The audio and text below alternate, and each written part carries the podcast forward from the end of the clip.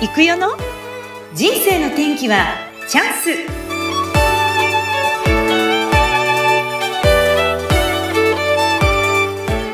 はい皆さんこんにちは。人生の天気はチャンス。今週は先週に引き続き有限会社シンプルタスク代表何面さんこと吉井正史さんをゲストにお招きしております。何面さん今週もよろしくお願いします。よろしくお願いします。はい先週に引き続きです。はいはい。今日も元気に参りましょう。自分がですね前回お話を聞いた時にですねいつもなぜナニメンさんの Voicy を聞いているかとか、うん、なぜメルマガをずっと取っていたのかとかっていうのをすごく考えたんですよね。でそれがやっぱりこう会社員の時はなんとかその、やることもあったしお給料もあったんですけど自分でこう独立して一番大変だなと思ったのが自分のモチベーションを上げていく続けるっていうことがすごく大変でで、それを、やっぱりその朝の、その何面さんの声を聞いて、こう、背筋をピッと伸ばそうっていうのが、一つ、私、ものすごい影響を受けてるなと思ったんですよね。うん。うん。なんか、今、どうですか？何面さんの周りでも、そういう、こう、何面さんっていらっしゃる方たちって、どういう方が多いんでしょうか？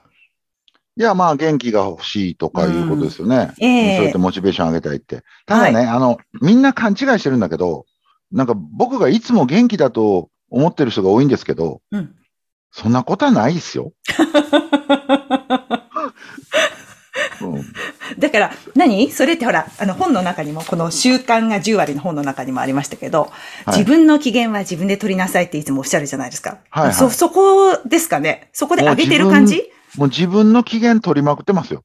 うん。だからあの、 Voicy 朝7時に配信してて、うんうん、皆さんおはようございますのあのおはようございますが、毎日、音もエネルギーも違うもんね。うん。こう、上げよう上げようとしてるもん、自分で。やっぱり上げてきますよね、喋、うん、り出すときってね、必ず。うん。で、うん、結局それが自分が自分で元気になることじゃないですか。うん、で、あの Voicy も、こう、フォロワーさんがいらっしゃって、コメントいただけたりして、なんか、それが励みになって、よし、今日も頑張ろうみたいな感じで、おはようございますって言えることで、そこの手前をみんなわかんないから、おはようございますから僕を聞いてくれてるから、うん。あゆめさんいつも元気やなって、ことになるだけですよ。かなり上げてますよっていう話ですよね。だって皆さんもきっと朝起きた瞬間から、よっしゃ元気みたいな人いないでしょ。ちょっと危ないでしょ、それ。気合を入れて、あの、さあ行くぞっていう感じでやってるっていうことを教えてくださってるんですよね、習慣形成では。そうです、そうです、そうです、そうですよ。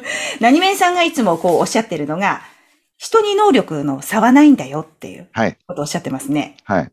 あるのは習慣の差っていうのは、はい、ここやっぱり習慣になってくるんですか？人生って。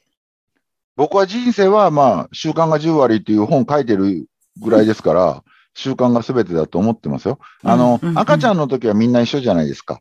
そも、もともとハンディキャップが何かあればちょっと別ですけど、それ以外の人は、みんな諦めないっていうチップがちゃんと脳の中に入ってるはずなんですよ。うんうんうん、で、やりたいことを必ずやり遂げる。うん、だからみんなミルク飲ましてもらうまで泣くし、おむつ汚れたら変えてもらうまで泣き叫ぶし、うんで、もうちょっと大きくなったら、どんだけこけても、自分が乗りたいと思ってるから自転車乗るじゃないですか。そうそう。だから、もともと僕たちっていうのは、欲しいものは必ず手にする。うん。そういう人たちだったはずなんですけど。忘れてっちゃうんですね、きっと。おそらく、大きくなるにつれて、うん、外からの影響が大きいからです。あれやっちゃダメ、これやっちゃダメ、どうせあなたはこうなんだから、まだ早いわよとか。いうのでずっと刷り込まれるから、で、そして、実は挑戦しない方が楽じゃないですか。そう。挑戦すればするほど必ず壁が現れたり、困難が現れたりするでしょでもそれをやっぱりどうしても成し遂げたいとかやりたいから、だから自転車乗りかけたらこけるという困難が襲ってくるわけですよ。痛いとか、うん、うまいこといけへんとか。でもそれでも乗りたい。お兄ちゃんやお姉ちゃんと一緒に自転車乗りたいから頑張って乗ろうとするっていう。これがもう一番わかりやすいんですけど、でも、仕事にしても、他の勉強にしても、ちょっとこんなんやなと思ったら、俺には向いてないとか、うん。そこまでしてせんでもええやんとか。そう、自分よしよし、自分言い訳がすごい出てきます。うん、だから、できない言い訳をしてるんじゃないんですよ。うん。やらない言い訳をしてるだけなんです。ああ。だからやらなかったらでできるわけないし。うんうんうんうん。うん。だからずっと僕言ってんねんけど、失敗という言葉が嫌なんやったら、うん、じっとしてたらいいんですよ。挑戦しなかったら絶対失敗せえへん。でもそれ、それも嫌なんですよね、きっと人って。どうなんだろう。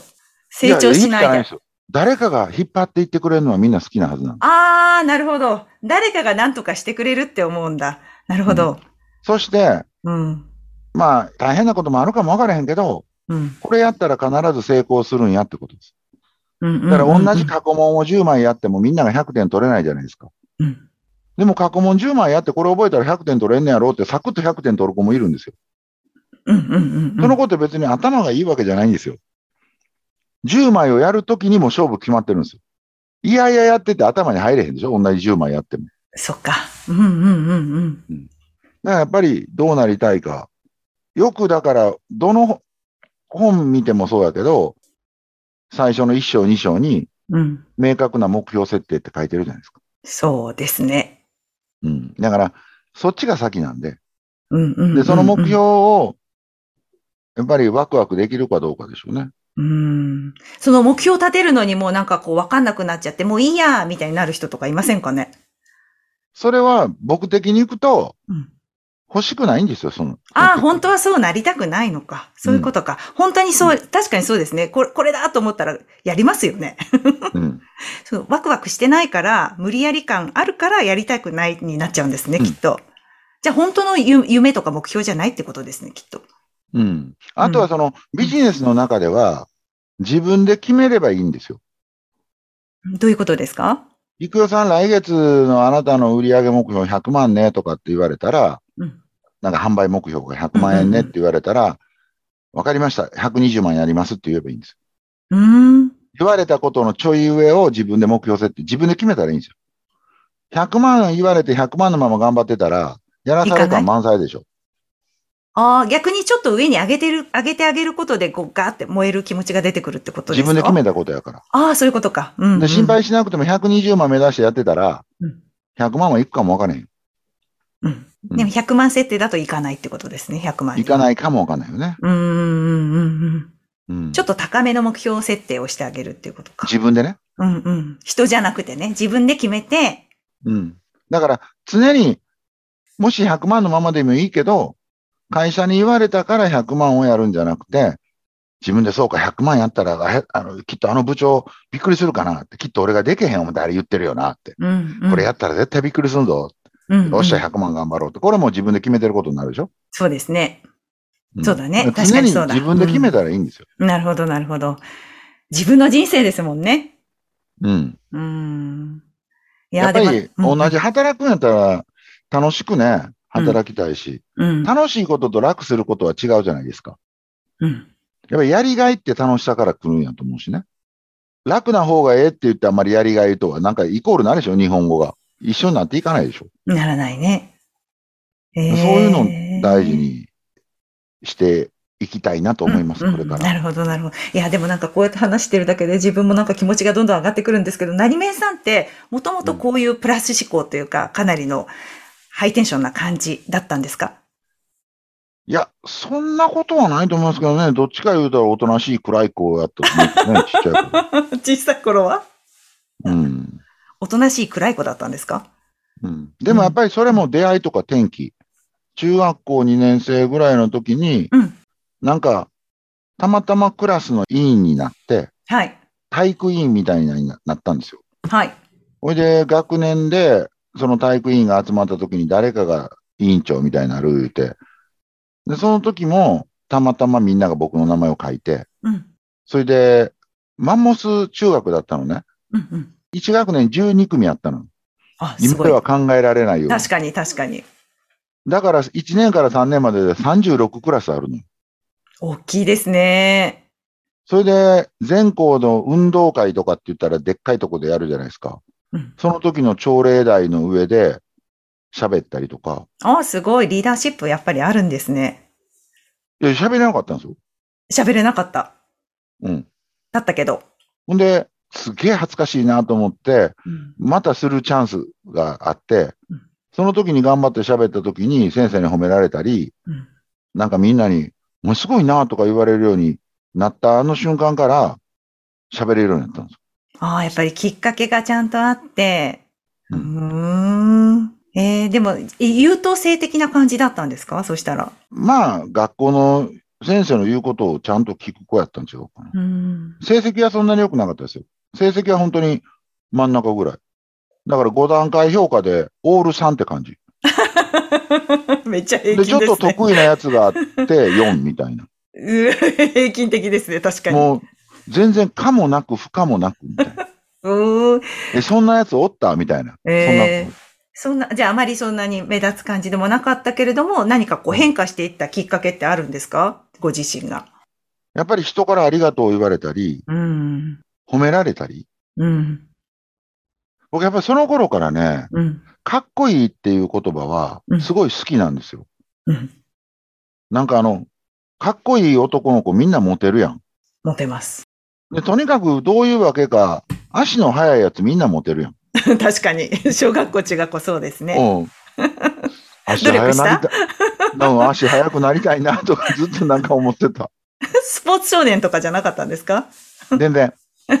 あ、中学校の時はなんか剣道をしてましたけどね。ああ、いいですね。うん、なんか、あのーうんうん、でも、そんなに、クラブ活動で優秀な成績は、感じはなかった。ええ、そうなんですね。なんか今、何めさんのこの習慣が10割の本読んでて、すごく、あの、ああって思ったんですけど、なんかお母様に対してその今の習慣でね、しっかりこう、感謝の気持ちを、うん、あの、ちゃんとお母さんに伝えるようにした。あまり親孝行じゃない時期があってって書いてあったんですけど。そうそうそう。ねちょっとそこは私。えっ、と、34歳ぐらいの時に、うん、そういうセミナーとかね、人の話を聞くとか、うん、あ、34歳、32歳、3歳、その時に出会って、はい。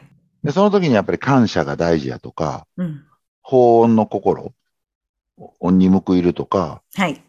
そういうことをこう教えていただいて、うんうんうん、やっぱりこう、人生をより良くしたかったの。今ね、あの、我々のセミナーとかに来ていただく方もやっぱり自分を変えたいとか、今までの人生よりもっと自分らしくとか皆さんおっしゃるじゃないですか。うん、僕もなんかそんな時で、うん、このままじゃいかんなと思った時に、うん、そういうセミナーに出会って、出会ったいうのも自分から言ったわけじゃないんですよ。その時の会社の上司が、これちょっと言ってくれって、俺の代わりにみたいな。はあ、そういういや、それわかんないですよ。その人の意図としては、うん、そう言ったら俺が行くからと思ったのかもわかんないけど。どうん、うん、で、行った時に、へえ、こんな世界があんねやって、人の話聞いてみんなメモするんやとえ、ちょっと待って、それまではじゃあ全然そうじゃなかったってことなんです、ね、全然そうじゃなかった。本なんか読んだことなかった。本当そうなんだ。意外。うん。僕漫画も読まなかったの。要するに、活字というか、その、目から何か情報を入れるっていうことは、ぼーっとテレビ見てるだけ。30代前半までそうだったんですね。うん。ニュース見るわけでもなく、うん、新聞読むわけでもなく。うん。ようそんなんでビジネスマンやってたな、みたいな。いや、でもそのセミナーに行って何かこう、響いた言葉があったんですか？そしたら。響いた言葉は今でも、うん、あの使ってる、うん、人に能力の差はなしあるのは習慣の差だけ。その時に。凡事徹底。凡事徹底。誰にでもできることを誰にでもできないぐらい続けたら、うん、人生は開けるよとか。うんうんうん。あ、その時。で、ほんまかいなって思いながら。ほんまかいなだったんだ。うん、でもせっかく来たんやから。そうね。せっかく来たんやから、まあ、なんか素直にやっとこうかな。だから自分の意思で来てないから、そのお世話になってる人から行ってこいって言って来てるから、うん、間違いなく行ってどうやったいう話になるわけやんか。そうね。その時に別にとか言われへんなと思って。あ、そういう考えがちゃんとあったんですね。ちゃんとあの、なんか学ばなきゃ、うんうん、打算的に。打算的に。しっかり学ばなきゃみたいな感じですよね、その時は。だからちゃん、ちゃんと学ぶというか、うん、あの、言われたことをやることだけやっとかないと、あかんやろなと思う。うん、なるほど。で、こう、凡事徹底、それ何回かコースだったので、えっ、ー、と、凡事徹底っていうのもやり出して、うんで、変わっていった。変わっていったいうか、その頃そういう感覚ではないけど、今思えばね、うん、今はこう、受講生たちにもお話しするけど、自分のことを少しずつ好きになるからって。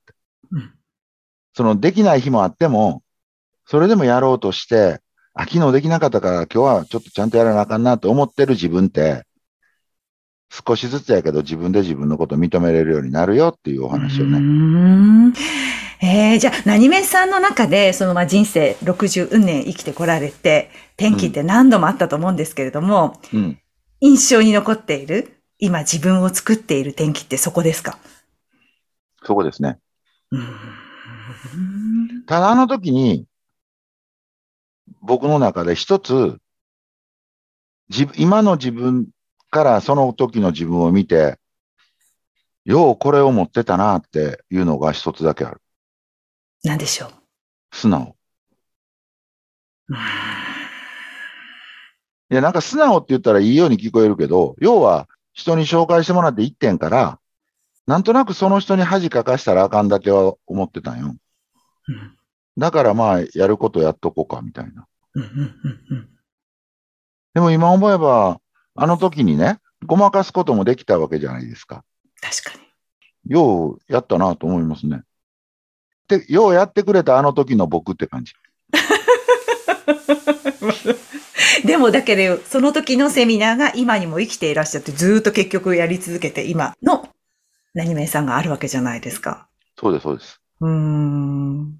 そう考えると、やっぱりこう、まあ、自分で好き好んでいったわけじゃなかったけれども、その時の出会い、何名さんがおっしゃる、その人との出会い、うん、っていうのもこの時の出会いが大きいってことですよね。うん。でそれ以降、やっぱりいろんな天気はあるけど、必ず人ですよね。うん、あとはまあ、大きな出来事やったら、僕、神戸出身なんで、阪神大震災の時に神戸に実家があって、えっと、全壊したとかね。はあ、そうだったんですか。うん。で、まあ、ある程度日にちが経って結局全壊のまま置いとかれへんから、その行政さんの指示によって取り壊すときに、大きなユンボでガチャガチャガチャガチャガチャガチャガチャガチャというの立ち会いが必要だったので、うん、あのー、母にそういうのをね、見せるわけにはいかないから、僕が立ち会ったときに、うん、あ、家潰れていくんや、みたいな。うん、あれもなんか、今でもはっきり印象に残ってますね。あの時の映像は。映像、あその脳の中に焼き付いた映像。うんうんうんうんうんまあでも命がちゃんと助かって生かされているっていうのは大きいですよね。うん、そうですね。母親もまあ、その前回の中から助けてもらったし、うん、あ、そうだったんですか。僕はまあその時に神戸の実家にいなかったので、まあ、なんかいろんなありがたいことが、うんうんうん。まあ偶然、で言うたら偶然やねんけど、うん、ありがたく今生かされてるっていう思いがあるので。なるほど、なるほど。うん、いやー、なんかすごいな。なんかいっぱい聞きたいことだらけなんですけど、あの最後に、ナニメンさん、あの、よくその Voicy の中で子育ての話とかも必ず言うじゃないですか。うん。あれって何か意味があるんですか？えー、っと、例えば、何個かあるんですよ。うん。あの、その、綺麗な言葉で言うと、視聴者の方がやっぱり、えー、っと、子育て世代の方が多いので、うん。なんか毎日一つでもね、直接的なヒントになればいいなって。別の言い方をすると、あの、 Voicy のデータを取るのに、僕ちょうど女性50%、男性50%なんですよ。あの、フォロワーがね、フォロワーはデータ取れるので、でもその女性の50%の中のほぼ、大きく占めてんのが、40代なんですよ。なるほど。40代、50代でほぼ占めてるんですよ。聞いていただいてる方が。子育て世代。キャリアの話をするよりは、うん、子育てやろなって。これが20代、30代の方が多かったら、もうちょっと、キャリア形成の話の方をするけど。あ、なるほど。ターゲットを見てっていうことですね。うんうんどうせまあ聞いてもらえるんやったら、なんか楽しみとか、なんか役立つことがね、うん、一つでもあったらいいかな。うんうんうん。で、必ず最後に、あの、なんとかさん、今日もありがとうございますって言って必ず締めてくださるじゃないですか。うん、あれもやっぱり嬉しいですよね。あれはね、あの ちょっとチラチラってやってたら、たくさんみんながメール送ってくれるんで、ああ。例えば、育代さんが、お友達の A さんのことをメールくれて、ってらっしゃいコール誰々さんにしてあげてとか。うんうん。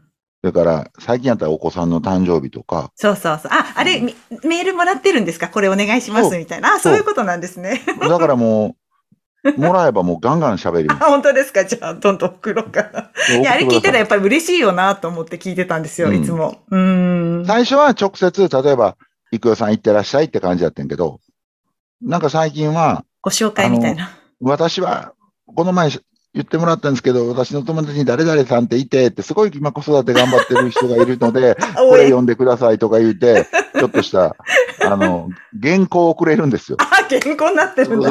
でもあれは、うん、すごいと思う。いや、でも嬉しいと思いますよ。ぜこれ何面さんのこれ今今日絶対この最後出るはずだからちょっと聞いてって言って絶対紹介してくれますよね。うんうん なるほど、なるほど。いや、嬉しいなと思ってなんか、僕も楽しい、僕もあったかい気持ちになるしね、朝から。ね、なんかあったかいですよね。なんかご主人の話だったりとか。そうそうそうそうそうそう。なんかいいですねって、なんかそこで何面さんのキャラが出るっていうか、あれ聞いてて。はい、うん、うん。なんかいいなと思って毎日あれは聞かせてもらっています。うんいやー、でも何めさん、今この習慣形成のお仕事をこれからも多分続けていかれると思うんですが、この仕事を通してこう伝えていきたいことはどういう、例えばこう世の中になったらいいな、みたいなお話ちょっと聞かせてもらっていいですか？